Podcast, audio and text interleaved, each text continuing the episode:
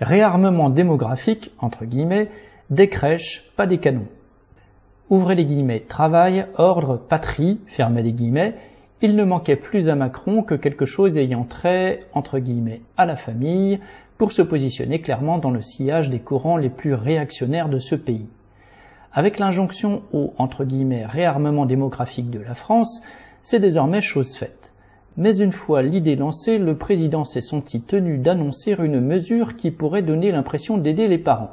C'est finalement sur un projet déjà annoncé cet été que le regard présidentiel s'est posé, la réforme du congé parental. Seulement, il ne s'agit plus de le compléter, mais de le remplacer par un, ouvrez les guillemets, congé de naissance, fermez les guillemets, mieux rémunéré, mais beaucoup plus court.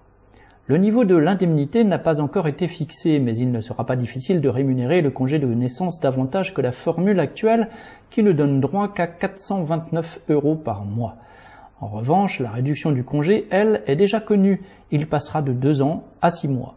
La durée sera donc divisée par 4, mais le montant sera-t-il quadruplé? Il y a tout lieu d'en douter.